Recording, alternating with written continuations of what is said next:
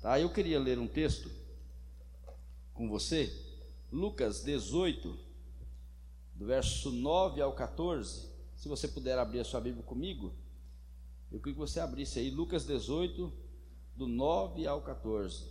É uma parábola de Jesus. Ele assim, Lucas 18, do 9 ao 14, diz assim: Há alguns que confiavam em sua própria justiça e desprezavam os outros, Jesus contou esta parábola. Dois homens subiram ao templo para orar. Um era fariseu e o outro publicano. O fariseu em pé orava no íntimo: Deus, eu te agradeço porque não sou como os outros homens, ladrões, corruptos, adúlteros, nem mesmo como este publicano.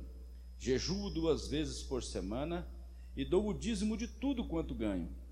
Mas o publicano ficou à distância.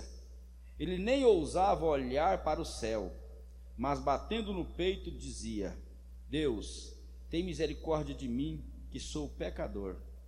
Eu lhes digo que este homem, o publicano, e não o outro fariseu, foi para casa justificado diante de Deus. Pois quem se exalta será humilhado, e quem se humilha será exaltado. Amém? Eu queria que você orasse comigo agora, pedindo a Deus que fale com você, que fale ao seu coração.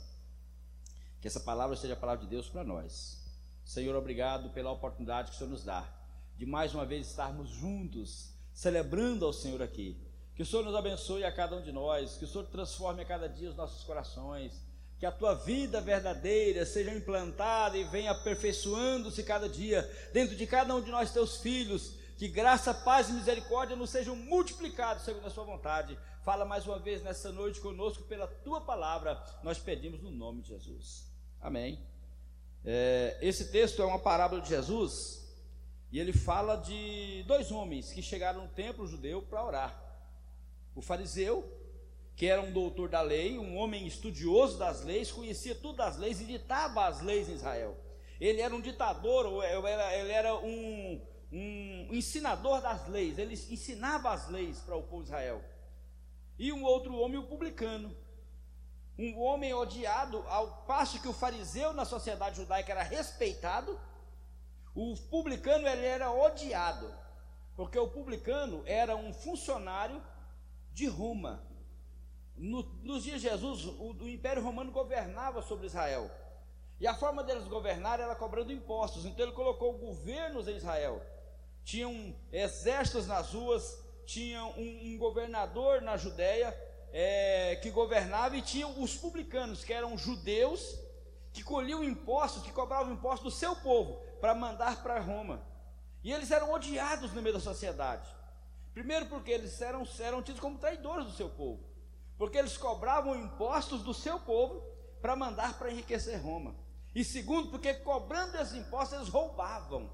Eles cobravam a mais das pessoas e eles mandavam a menos para Roma, porque eles tinham o controle e eles eram, é, é, é eles eram é, injustos, eles eram é, desonestos, ladrões. Eles roubavam.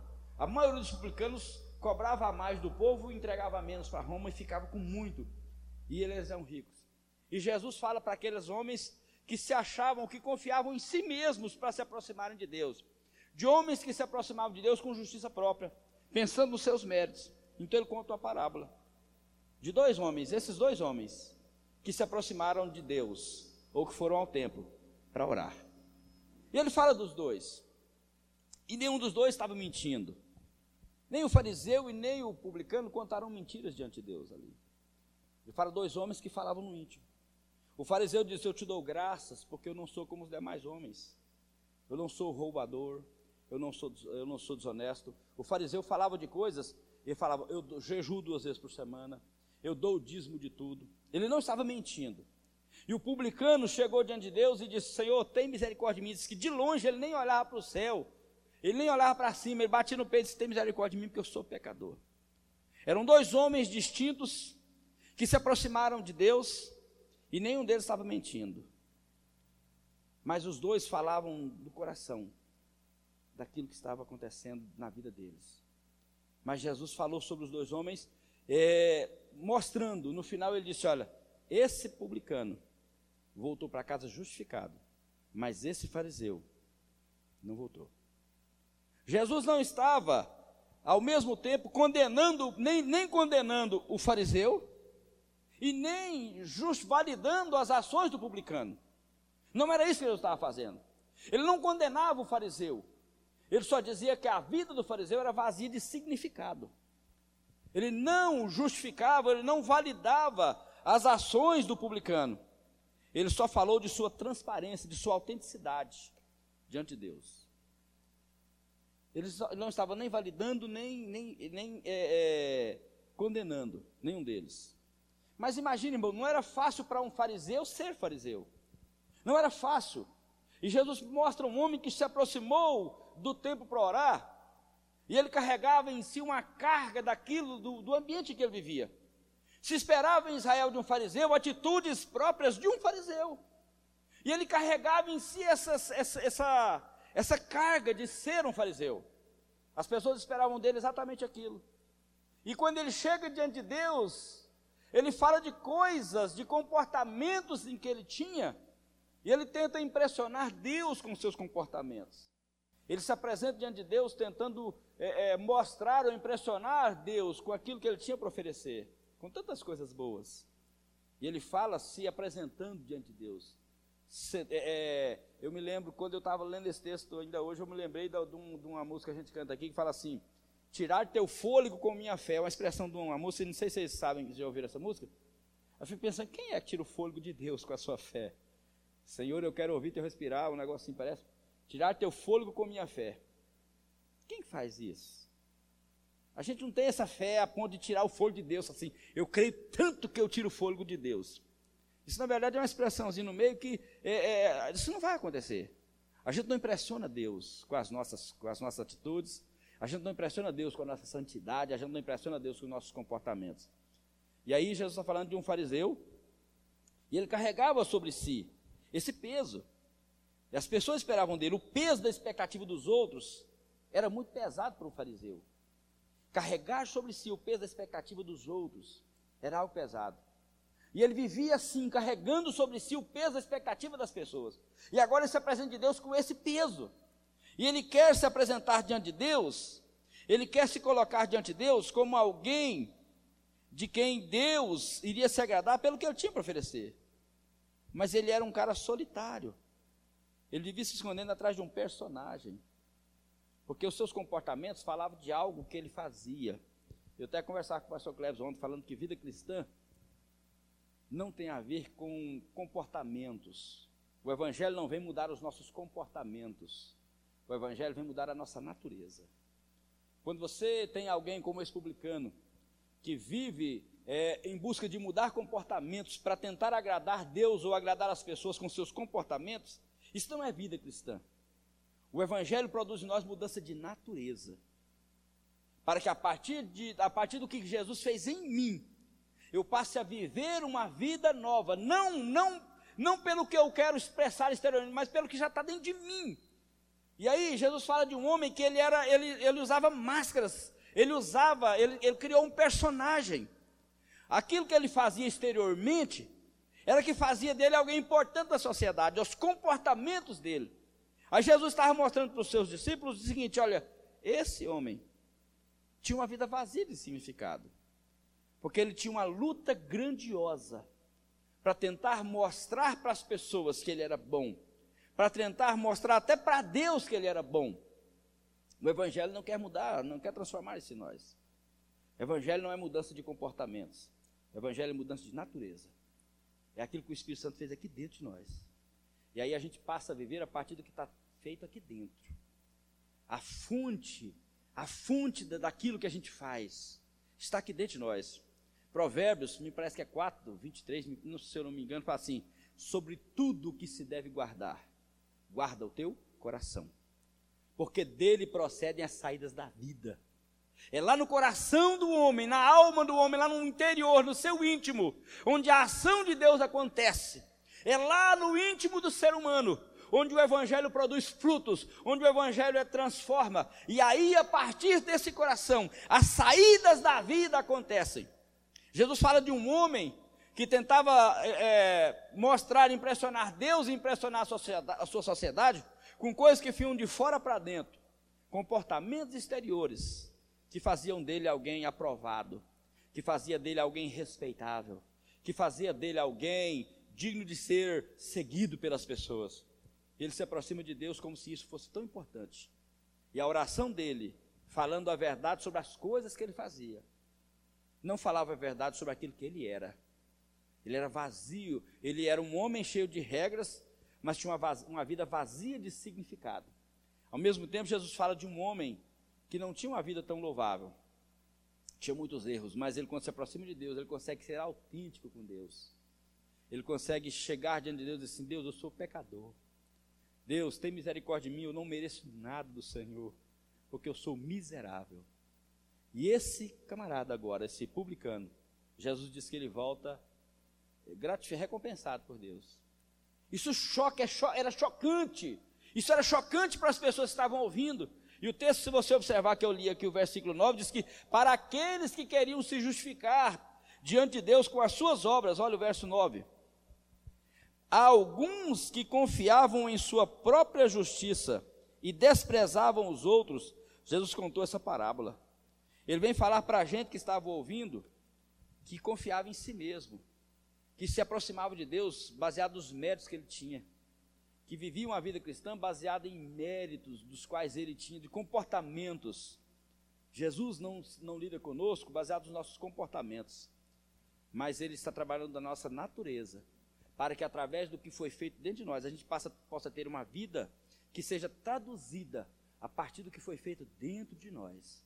E aí então o Evangelho passa a transformar o nosso interior. Vida cristã é um caminhar cada dia para que a vida de Deus que está dentro de nós passe a ser, a ser manifestada nas nossas atitudes.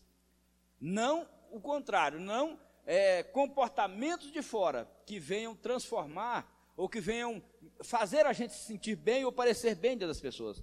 Então Jesus fala de um homem que ele era solitário, ele não tinha com quem se abrir, ele não tinha condições de confessar as suas, os seus, as suas mazelas dentro dele. Ele se firmava nos seus, nas suas atitudes, nos seus comportamentos. Ele não conseguia confessar nem para Deus aquilo que estava dentro do interior confessar e admitir para si mesmo aquilo que a gente confessa. A gente vê Deus trabalhando com pessoas que conseguiram se confessar. Como Jacó, por exemplo, quando ele estava no val de Jaboque, ele pede o anjo para abençoá-lo, e o anjo fala assim: Qual é o teu nome? E quando Jacó fala assim: Meu nome é Jacó. Era uma confissão.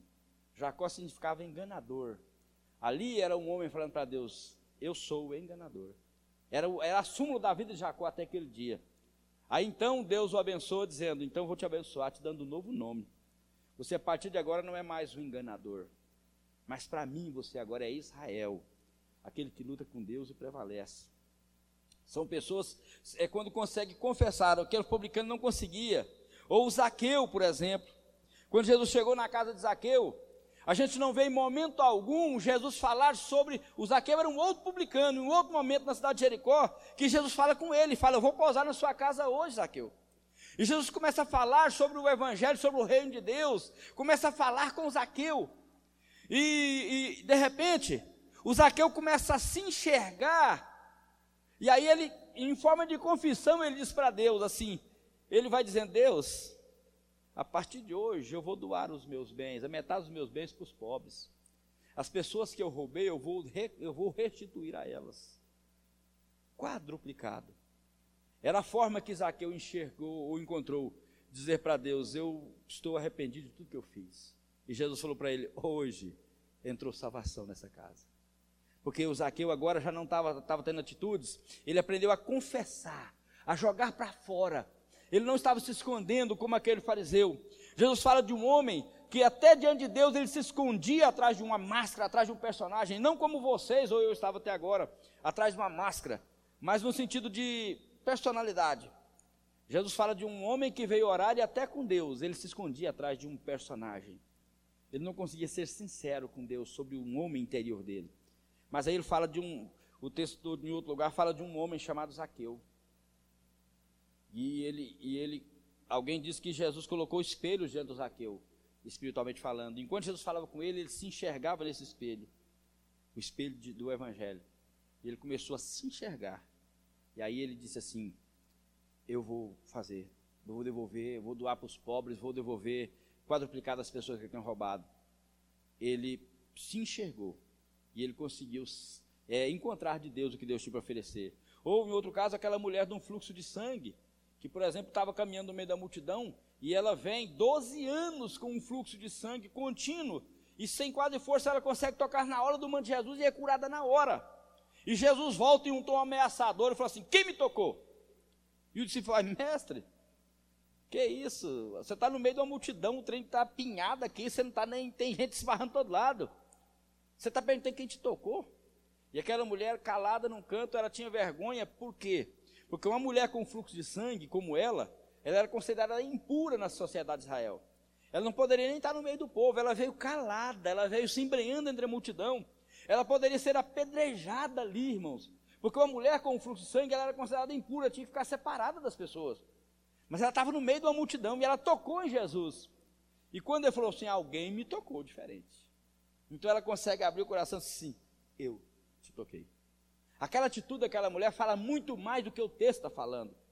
Quando você entende culturalmente aquele momento, é muito mais profundo do que aquilo que está falando. A, a, a, o fato dela chegar assim, eu toquei no Senhor, foi eu que toquei. Era uma confissão tão importante de algo, ela tinha quebrado uma regra tão grande na sociedade judaica, de estar no meio da multidão sendo impura. E Jesus olha para ela, e Jesus é, louva a fé daquela mulher, e ela é abençoada e ela volta para casa. Então nós somos chamados a ser gente que se expressa diante de Deus, assim, a, a, a nos apresentarmos diante de Deus, é, como, como, dizia, como dizia alguém lá sobre o Adão e Eva que estavam nus, com a nudez de almas, ter uma nudez de alma com Deus. Hoje nós vamos participar da ceia, e a ceia é esse momento de nós nos enxergarmos também. A ceia é esse momento. De a gente ser assim como esse fariseu, ao participar desse, desse sangue, desse, desse, desse cálice, que a gente vai participar daqui a pouco, ele é um elemento espiritual. É o momento em que eu me enxergo, me examino. Por que, que a o homem examinar-se a si mesmo? É para que ele se descubra digno de participar? Nós falamos sempre isso aqui. É exatamente o contrário. É para que eu possa me enxergar e descobrir quem eu sou. E com as minhas mazelas me aproximar de Deus, quem sabe como aquele publicano assim, Deus, eu também sou indigno olhando para essa ceia, olhando para esses elementos que simbolizam o teu corpo e o teu sangue, eu sou completamente indigno de participar. Mas eu sei que o Senhor me dá graça, e a graça do Senhor me alcançou sendo quem eu sou. E hoje eu participo por causa do Senhor. A ceia é o lugar de eu me desnudar diante de Deus. A ceia é o lugar de eu confessar as minhas mazelas. Mas não para deixar de participar, mas para então, glorificando a Deus, participar. Eu fui incluído na família de Deus, não pelo que eu fiz, mas pelo que Jesus fez.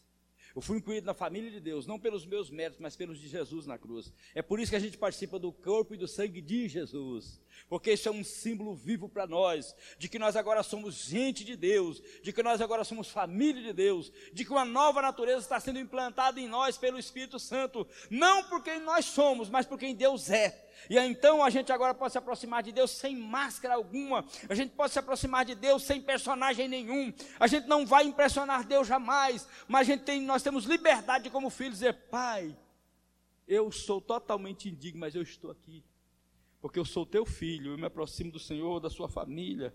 Nós precisamos aprender a cada dia isso, a nos aproximar de Deus, prontos para abrir mão das tentativas de se salvar, deixar os argumentos e nos assumirmos culpados. Sempre que ouvimos de erros, pensamos sempre em alguém que se encaixa neles, né? Eu vi uma história uma vez de um, numa, numa igreja contando de um irmão que todos os dias que o pastor pregava, ele vinha falar assim: Pastor, mas que palavra boa. Oh, mas a irmã Marinha deve ter apanhado demais com essa palavra, ela precisava tanto ter ouvido isso. Aí, noutra vez que o pastor pregava, ele: Pastor, mas que palavra excelente. O irmão Fulano de Tal devia, ter, devia estar aqui hoje pelo ouvir esse trem. Que palavra que falou com a vida dele. E foi, cada vez que o pastor pregava, ele falava, ele lembrava dos erros de alguém, aquela palavra tão marcante Ele lembrava, aquele irmão se lembrava dos erros de outras pessoas. Aí o que, passou? Falou, mas não é possível, esse cara não consegue se enxergar, né? Aí um dia ele falou assim, vou. Ele falou para todas as pessoas, ó, mandou uma mensagem no WhatsApp lá das pessoas falando, terça-feira próxima, que tinha um culto na terça, na quinta, lá, na terça-feira próxima nós não teremos culto.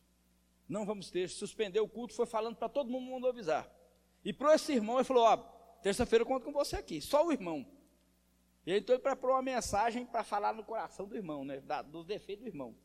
E chegou na terça-feira, só aquele irmão lá no banco e o pastor aqui pregando. E o pastor fala, fala, pá, pá, pá, falou de tudo da vida do cara que eu já conhecia. Ele fez um negócio para falar da vida do cara mesmo. E quando ele terminou o culto, o cara veio e falou assim: Pastor, mas que palavra! Como Deus falou. Pena que o povo não veio.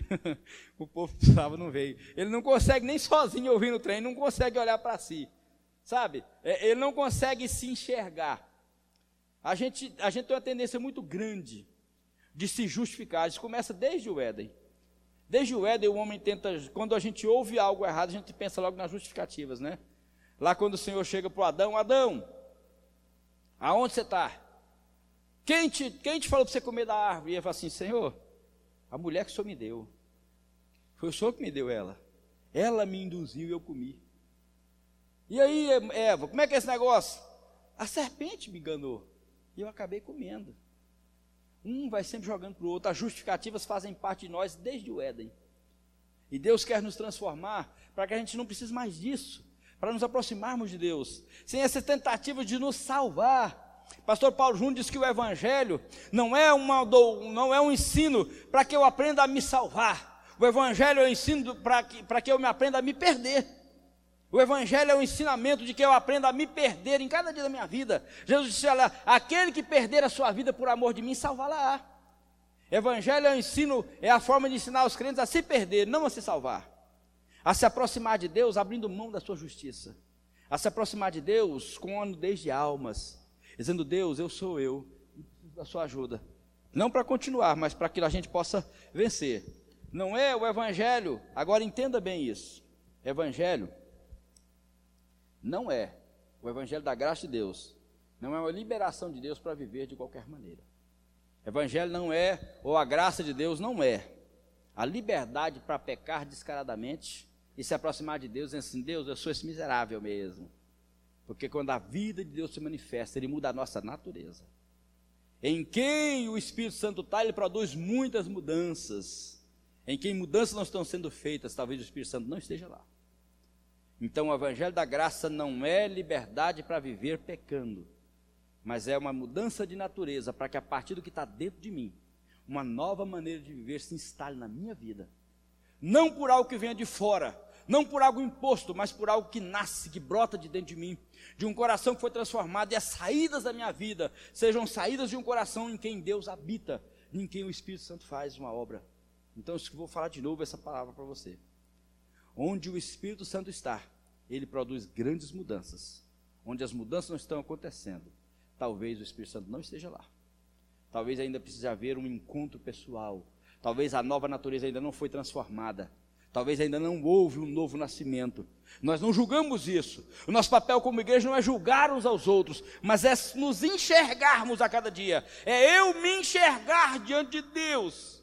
É tirar a trave do meu olho antes de olhar para o cisco do meu irmão, no olho do meu irmão é olhar para mim. E aí me perceber e perceber se o Espírito Santo tem feito isso em mim.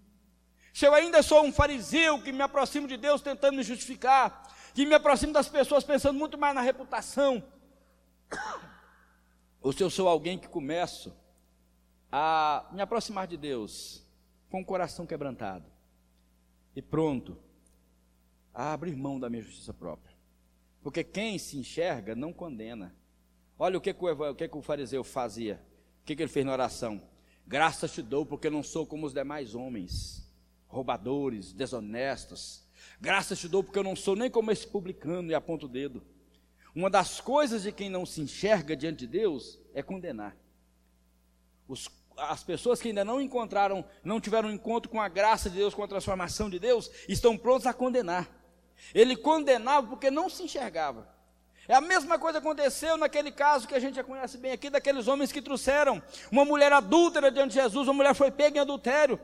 Homens com pedras nas mãos diziam: a lei manda apedrejar essa mulher, a lei diz que ela tem que morrer. O que, que o senhor fala? Uai, se a lei manda, então a gente tem que matar, né? Se a lei manda apedrejar, vamos apedrejar. Então fala o seguinte: quem de vocês nunca cometeu erro nenhum, que atire a primeira pedra. Ali aconteceu um, algo extraordinário. Não na vida daquela mulher, mas na vida daqueles homens. O mais extraordinário aconteceu na vida daqueles homens. Porque eles começaram a se enxergar. Eles começaram a se enxergar. E se enxergando, eles foram jogando as pedras no chão e, e indo embora. Foram indo embora jogando as pedras no chão. Porque quando eu me enxergo diante de Deus, a primeira coisa que eu faço é jogar as pedras fora. Quem está perto de Jesus, quem foi quem foi confrontado pelo Evangelho, quem tem a vida da nova natureza de Deus, a primeira coisa que ele faz é não condenar, é olhar para si. Eu não condeno os meus irmãos, eu não sou juiz de ninguém. Eu, estou, eu recebi uma nova natureza e essa nova natureza em mim me ensina a amar. Quem faz a obra no coração de cada um é o Espírito Santo de Deus. Nós ensinamos um Evangelho, e esse Evangelho vai assimilando no coração de cada um a obra da cruz, a obra do Evangelho, e vai transformando o homem por dentro. Então, aqueles homens ali pegos em adultério, quando eles estavam, ou com aquela mulher pega em adultério, quando eles estavam prontos a jogar pedras, a palavra de Jesus penetrou no coração deles. E eles foram alcançados pela graça e foram jogando as pedras fora. Já não tinham nada mais para condenar naquela mulher. Já não conseguiam mais jogar pedra alguma, porque eles agora se enxergavam, porque eles agora se olhavam. Ele não tinha amigos de verdade. Gente com quem ele podia chegar e falar assim: olha, eu preciso, eu preciso conversar para você. Confessar é uma coisa muito importante, irmãos. Confessar uns aos outros. O Evangelho fala sobre isso. Confessem uns aos outros as suas as suas culpas, para que você seja curado. Confessar, como eu disse antes, é admitir para si os seus erros. Tenho confiança de abrir o coração. Um ambiente onde eu não preciso viver como um personagem para ser aprovado. O fariseu não tinha esse ambiente. E o fariseu não tinha amigos que o ouvissem falar. Era praticamente impossível para aquele homem chegar com alguém, sentar com um amigo dele e falar assim: rapaz, eu tenho sido um cara zeloso em tudo, mas o meu coração é impuro. Os meus, os meus comportamentos são. Eu luto para fazer tudo certo, mas dentro de mim eu sou outra pessoa. Aquilo não brota do meu coração. Tanto é que Jesus condenou é, abertamente os fariseus em todos os seus discursos com eles. A gente, se você começar a ler o Evangelho, você vai perceber que Jesus não condena nenhum pecador que chegou diante dele. Nenhuma pessoa que chegou com defeitos alguns diante dele. Mas ele condenou os fariseus. Homens que chegavam sem transparência, homens que chegavam tentando se justificar, homens que chegavam com esses personagens. Ele condenou também não essas pessoas, mas a hipocrisia delas. O ambiente do reino de Deus não é um ambiente de hipocrisia, é um ambiente de, de verdade, de sinceridade, é um ambiente da, das nossas verdades serem colocadas diante de Deus de nós sermos quem somos e permitir ser transformados por Deus. Então, o fariseu não tinha amigos para conversar. O fariseu não tinha essa liberdade, não tinha ninguém que falava na vida dele. Uma outra coisa importante, ter pessoas que falam na nossa vida. E ter pessoas na vida de quem a gente pode falar. Ter gente que pode sentar comigo e pode falar assim: Ana, eu tenho percebido que você tem feito lá em tal negócio, está errado. Ouvi isso. A coisa mais difícil que tem eu ouvi alguém falar assim: Clebson, você está errado naquele negócio. Raquel, você fez, você fez não está errado. Não está certo. Porque quando a gente ouve uma coisa sobre nós, a primeira coisa que vem à mente são as justificativas para tentar provar que eu estou certo. As justificativas fazem parte de nós. Toda vez que alguém olha para mim, aponta o dedo e fala assim: Você tem, você está errado nisso. A primeira coisa que me vem é pensar no que, que eu falo para me justificar. A gente quer justificar até quando está errado. É, eu fiz mesmo, mas foi por causa de tal. Eu fiz, mas foi. Ou então a gente apela. Quem é você, rapaz? Faz comigo, não sei o quê. A gente já está sempre, né? Ou você vai justificar ou você vai ficar bravo. Como eu vi o pastor de Altar, está até comentando ontem, ele falando de um pastor que o irmão lider, liderado por ele chegou na reunião atrasado. Ele falou assim: Uai, irmão, 15 minutos atrasado, que negócio é esse? Chegou atrasado? Não, a reunião tem hora para começar. E não, beleza, baixou a cabeça. Na outra semana, a reunião aconteceu e esse pastor aqui da Coelho chegou atrasado. E aí o irmão falou assim: Uai, pastor, semana passada você danou comigo. Agora só chegou atrasado. Ele falou assim: Irmão, comigo tem quem trata. Com você trato eu. Fica quieto. O cara é tão soberbo que ele não dá conta e fala assim: Não, eu errei mesmo. Então assim: ó, Eu sou seu líder, eu trato de você. Comigo tem alguém. Se precisar chamar minha atenção, tem alguém que chama. Não é você. Fica na sua. Comigo tem quem trata. Com você trato eu. O cara não consegue dizer assim: Não, eu errei mesmo. Sabe, nós precisamos de gente que fala na nossa vida, irmãos. Nós vamos ter amigos, amigos de verdade que falam conosco. Dizem que os melhores amigos são aqueles que, quando enxergam a sujeira no seu nariz, falam assim: seu nariz está sujo, dá uma limpada aí. O que não é seu amigo, não fala nada. Ele olha para o Marcos e na, o Marcos está com a testa suja, o nariz está sujo, está com a sujeira na testa, conversa com ele, fica tranquilo. Quando vira as costas, vai lá e fala assim: Tiago, rapaz, você viu o Marcos? Vem para o culto com a testa tudo suja, o cara nem tomou banho. O que não é amigo é esse cara que faz isso. Ele fala para o outro de você. Mas nós precisamos de amigos que olham para a gente e falam assim: Marcos, dá uma limpadinha aí, sua testa está suja. Arruma esse negócio direitinho. Você esqueceu de pintar o cabelo. É o cara que olha em você e fala na sua vida. Nós precisamos, como igreja, ter esse ambiente de irmãos, ter gente que fala na nossa vida. Aqui nós vemos Jesus falando de um homem que ele era, ele era sozinho, solitário. E ele nem, nem ninguém falava, nem Deus falava com ele. Ele não tinha abertura nem para Deus, ele tentava se, se esconder. Alguém que fala na minha vida, eu não preciso me colocar, ou tentar colocar justificativas para me esconder, para tentar manter uma reputação. A vida cristã não é uma mudança de comportamentos. Vida cristã é uma transformação de natureza. E nós não nós estamos num ambiente de julgar uns aos outros. Nós não temos esse ambiente de julgar o irmão e ver se ele pode participar da ceia ou não, suspender da comunhão da igreja por tantos meses, para na próxima você vai participar porque você tem que ser digno. Nós não vivemos o evangelho assim. Nós não somos uma comunidade de julgamento, nós somos uma comunidade de amor. Agora nós vamos de gente que, que, que individualmente caminhe conosco e que possa sentar com a gente e falar assim: Eu quero te ajudar em amor. Eu quero falar com você sobre isso, sobre essa atitude sua. E aquilo não fira o seu ego, e você começa a se justificar e tentar se esconder mais uma vez. Quando nós temos esse ambiente, nós temos uma comunidade de gente que vai crescendo, onde a ação do Espírito começa a acontecer através de uns dos outros, e nós vamos nos aconselhando uns aos outros, edificando uns aos outros, fortalecendo uns aos outros, ajudando uns aos outros a, a, a ser gente em quem Deus habita. O pastor Ariovaldo Ramos disse que nós aprendemos a ser gente do jeito errado, mas o Senhor quer fazer a gente ser gente do jeito que Deus preparou para nós. E queria convidar você a ficar de pé. Eu queria que a gente se avaliasse, se enxergasse no espelho de Deus, se enxergasse agora e, e essa pergunta ficasse no meu no seu coração. Diante de, na sua vida cristã, no seu viver diário, você é o fariseu ou você é o publicano? Não no sentido das suas atitudes. Não estou falando se você é o cara que guarda a lei ou é o ladrão. Mas você é o cara que se esconde atrás de um personagem? Ou você é aquele que consegue ser transparente, pelo menos com Deus, e se enxergar? Você ainda está jogando pedras? Você ainda está condenando? Você ainda está como um fariseu que diz assim: eu sou melhor do que os outros? Que o ser humano, por si, ele tem uma tendência a se achar melhor do que os outros. Ah, porque eu sou é, é, baseado na minha altura, baseado na, minha, na cor da minha pele, no meu cabelo, no carro que eu ando, na roupa que eu visto, na casa que eu moro, no quanto que eu estudei, no quanto dinheiro que eu tenho. É, se eu sou gordo, eu sou magro, se eu sou alto, eu sou baixo. Baseado nessas coisas, eu começo a me achar superior ao outro. Nós temos uma tendência muito grande de nos achar melhor do que os outros. A minha família é melhor, né? O meu, o meu, tudo meu é melhor. A gente tem essa tendência de achar que a gente é melhor do que os outros. Mas o Evangelho nos chama a nos enxergarmos e honrarmos uns aos outros. Cada um considera os outros superiores a si mesmos. É a palavra de Paulo em Filipenses. Evangelho nos chama para isso, para amarmos, para andarmos no ambiente. E quando eu me enxergo, duas coisas que eu deixo fazer: é de jogar pedras e de me achar melhor que o outro. Porque nós estamos num ambiente onde nós só fomos alcançados pela graça de Deus. Ninguém aqui é melhor do que ninguém. Ninguém aqui tem méritos para chegar diante de Deus assim, Deus, eu te dou graça porque eu sou melhor do que os demais.